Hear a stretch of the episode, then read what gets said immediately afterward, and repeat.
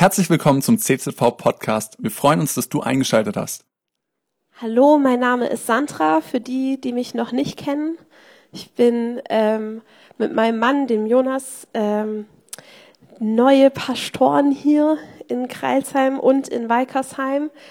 Und hey, ich finde es so klasse, dass dieser Gottesdienst mehr heißt. Und ich glaube, dass das ganz absichtlich ausgewählt wurde mit dieser Doppeldeutigkeit, dass wir mehr wollen von Gott. Aber als ich mich für heute vorbereitet habe, da wurde ich ähm, zurückversetzt ein paar Jahre in einen Lobpreisgottesdienst, ähm, in dem ich war und ich hatte eine Vision. Und wenn du nicht weißt, was eine Vision ist, das ist wie so einen Film, der vor deinem inneren Auge abläuft. Also nicht ein starres Bild, sondern ein Film. Und ähm, ich wollte euch diese Vision, die ich dort hatte, ähm, erzählen. Ich war, also ich hatte meine Augen zu und auf einmal war es wie wenn ich auf einem, an einem Strand wäre. Und ich habe ähm, das Meer gespürt. Das Meer ist so an meinen Füßen langgegangen wenn du willst, darfst du dir das gerade vorstellen. Aber wenn du Angst hast einzuschlafen, dann mach nicht die Augen zu. Ähm, ich habe das Meer gespürt und ich fand es so schön und ich bin weiter reingegangen ins Meer und ähm, habe die Wellen gespürt, habe den Sog gespürt und ähm, ich bin immer weiter reingegangen und immer wenn wieder eine Welle kam, ging es immer tiefer hinein und tiefer hinein und ähm, bis zu diesem Punkt, wo ich komplett schwerelos in diesem Wasser war und in dem Moment kam dieser Gedanke oder diese Offenbarung, wow, das ist kein normales Meer, sondern es ist die Gegenwart Gottes, die auf einmal da war. Und wie so eine Welle, die dich ähm, umspült, die dich komplett umgibt und die dich immer weiter reinzieht in dieses Meer mit einem Sog. Ähm, Im Natürlichen ist das nicht so cool, aber im Übernatürlichen, im Geistlichen ist das so ein hammermäßiges Gefühl, in diese Gegenwart Gottes voll einzutauchen und voll drin zu sein. Und in der Bibel haben wir dieses Bild genauso die Gegenwart Gottes das, das Wasser ist. Und darum soll es auch heute in der Predigt gehen, wie die Gegenwart Gottes ähm, sich darstellt. Und wenn du willst, dann darfst du gerne Hesekiel 47 aufschlagen. Ich werde den Text nicht komplett vorlesen, sondern ich habe so ein bisschen was rausgezogen und ähm, weil es ein bisschen längerer Text ist, gedacht, ich fasse den zusammen. Aber wenn du gerne das zu Hause nochmal nachstudieren willst, dann mach dir am besten ein Lesezeichen rein oder du kannst es auch gerne jetzt schon mitlesen. Hesekiel hat eben eine Vision, so wie ich sie beschrieben habe, nur noch sehr, sehr viel krasser, glaube ich. Der war völlig hin und weg.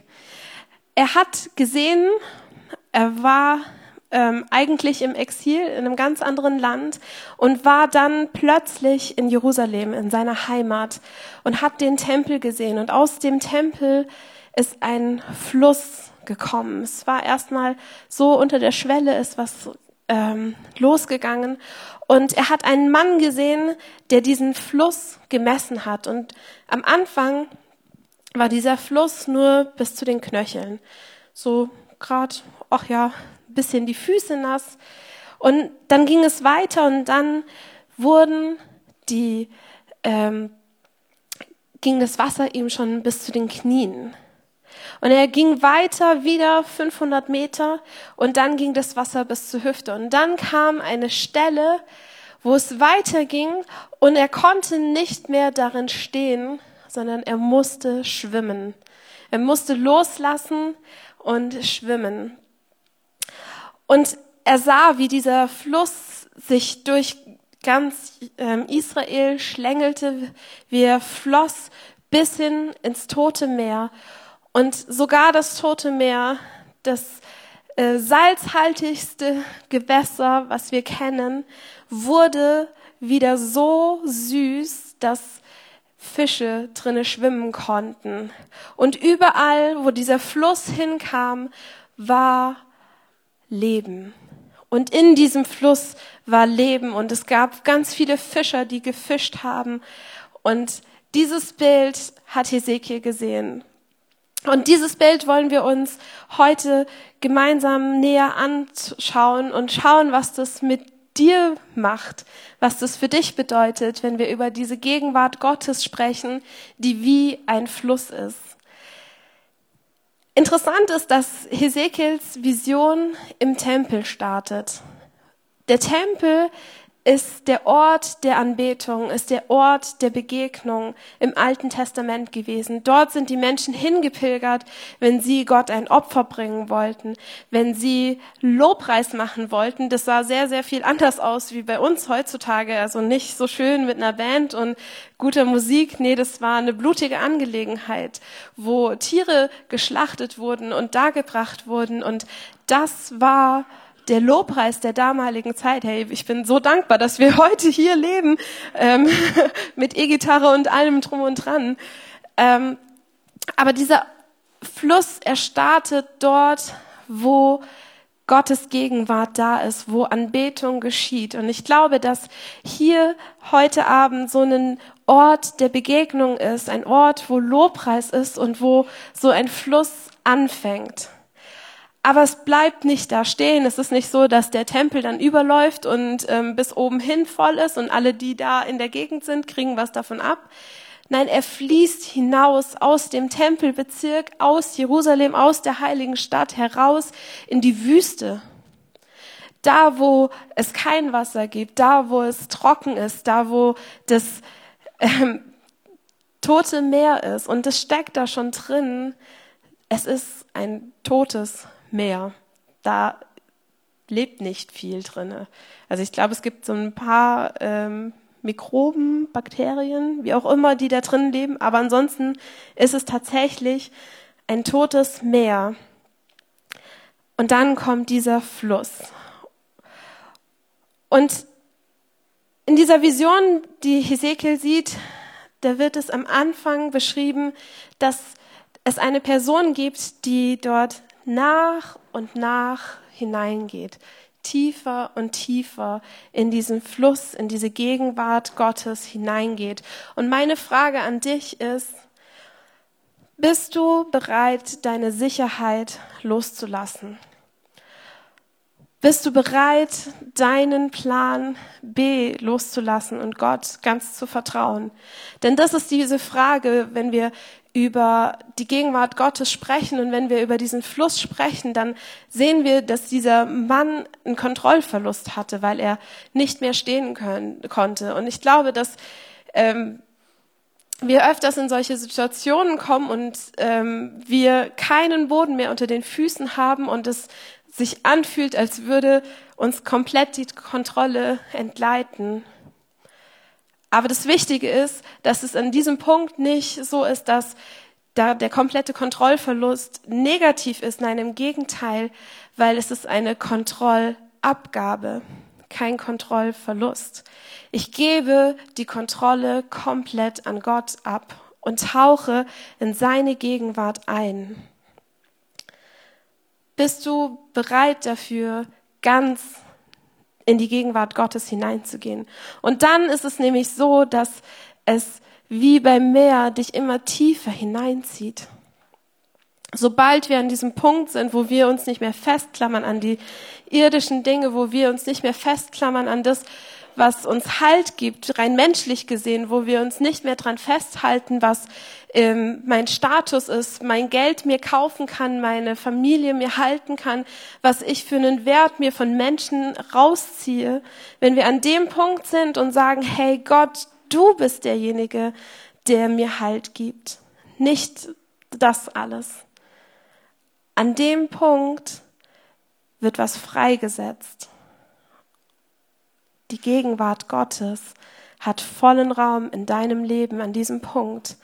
Und es wird sowas Gewaltiges passieren. Ich habe das selbst erlebt, wo ich mein, ähm, ich war in der Schule und ich habe Abitur gemacht und ich habe immer gedacht, hey, ich möchte Musik studieren, ich, ich möchte Sängerin werden und ich möchte Menschen mit Musik begeistern. Ähm, und habe gesagt so, ja, falls das nicht klappt, dann gehe ich auf Bibelschule und mache die Lobpreiserschule. Ähm, und hatte so meinen Plan B. Und wisst ihr, Gott ist, ähm, Gott ist kein Gott, der auf Plan Bs steht. Ähm, weil er ganz genau weiß, was das Beste für dein Leben ist. Und ich habe diese Anmeldung für die Aufnahmeprüfung von der Bibelschule ausgefüllt und ich hatte so deutlich Gottes Nein vernommen. Ähm, ich kann gar nicht sagen, ob ich es gehört habe oder gespürt habe, aber es war so deutlich, dass er gesagt hat, nein, mach das nicht. Und ich war baff. Ich habe ich hab darauf hingearbeitet, ich habe Unterricht genommen, ich habe Musiktheorie gebüffelt ohne Ende. Und dann sagt Gott, nein. Und sagt, hey, mach die School of Worship. Und ich habe mit meinen Eltern geredet und mit denen, die was in meinem Leben zu sagen haben. Und die haben alle gesagt, obwohl mehr als die Hälfte nicht gläubig ist, die haben gesagt, mach das. Das ist genau das Richtige für dich.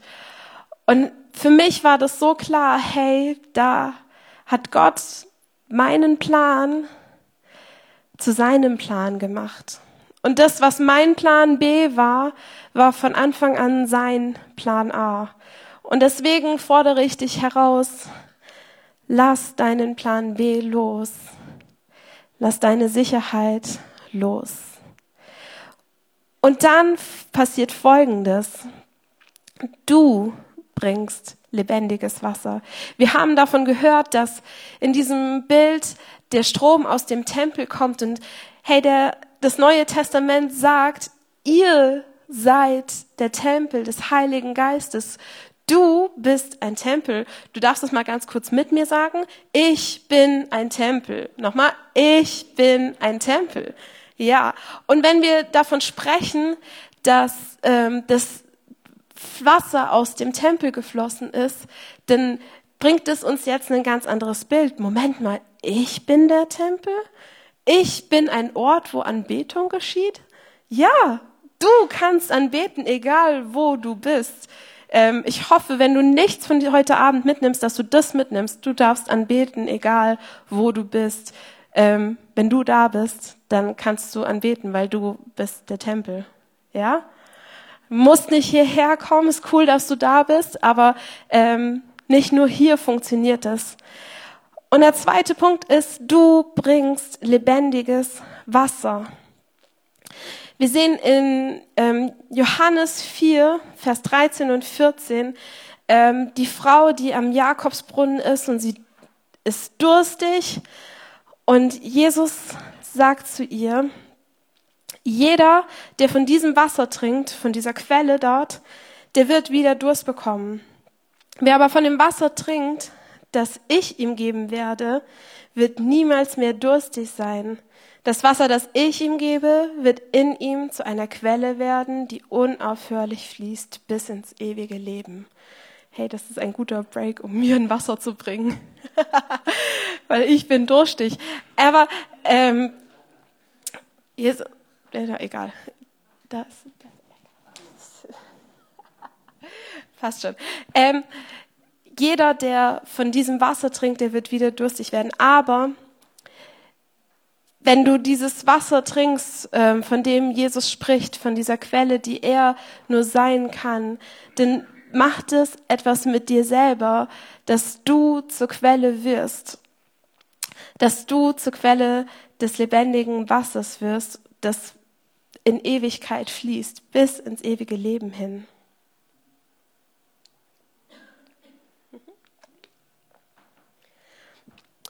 Und was machst du jetzt? Also du hast jetzt erfahren, du bist ein Tempel, du bist der Ort, wo Anbetung stattfindet und aus dir heraus ähm, kommt Wasser, weil du von Jesus trinkst, weil er die Quelle ist, von der wir trinken können.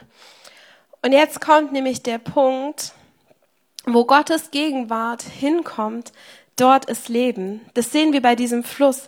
Es ist dieses Loslassen eintreten in diese Gegenwart. Und dann lesen wir, dass überall, wo dieser Fluss hinkommt, da schenkt er Leben.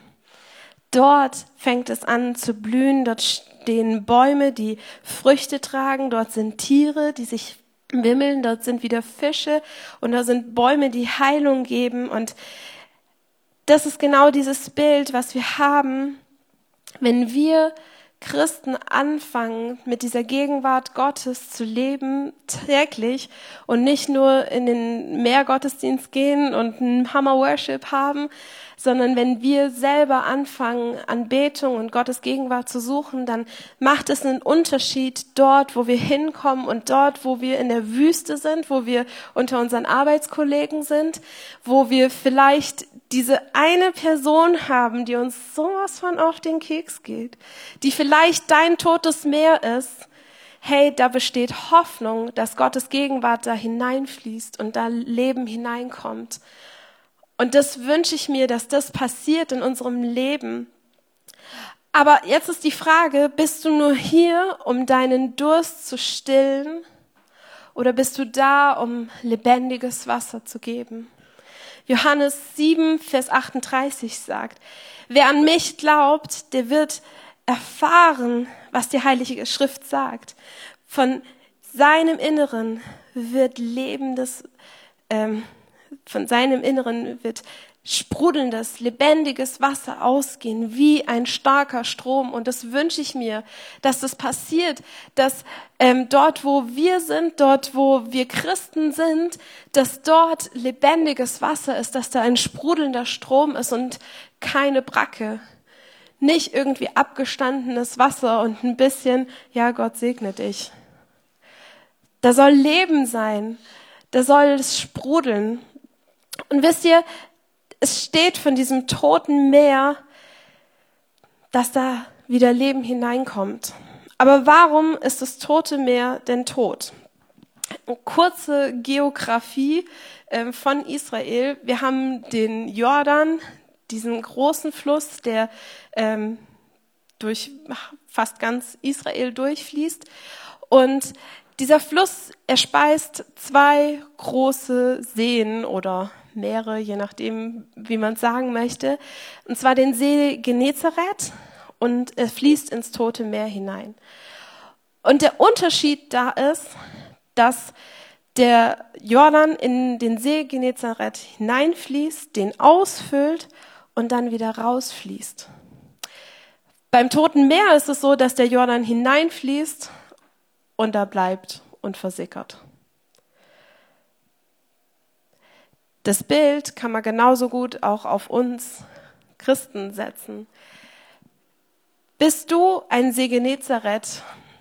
Bist du jemand, der in den Gottesdienst geht, der Gottes Gegenwart aufnimmt und auftankt, auch für sich selber? Und das ist voll okay, ähm, in den Gottesdienst zu kommen und erstmal für sich selber aufzutanken und Gott für sich selber wirken zu lassen. Aber was passiert, wenn du diese Tür dort verlässt?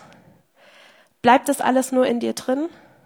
und versickert dann bis zum nächsten Gottesdienst und dann kommst du halb tot an? Oder ist es so, dass in dir selber das anfängt zu fließen und zu anderen hinzufließen? Lässt du andere davon teilhaben, was du erlebt hast mit Gott? Sprichst du davon, was du erfahren hast? Und wenn es nur das ist, dass du in den Gottesdienst gekommen bist, du hattest vorher keine Ahnung, einen Streit und du hast erlebt, wie Gott deine Seele zur Ruhe bringt. Hey, das ist das, was deine Arbeitskollegen hören müssen. Was meinst du, wie viele Leute abends Probleme haben einzuschlafen, weil sie sich Sorgen machen, weil sie Streit haben und du denen sagst, du hast Frieden erlebt?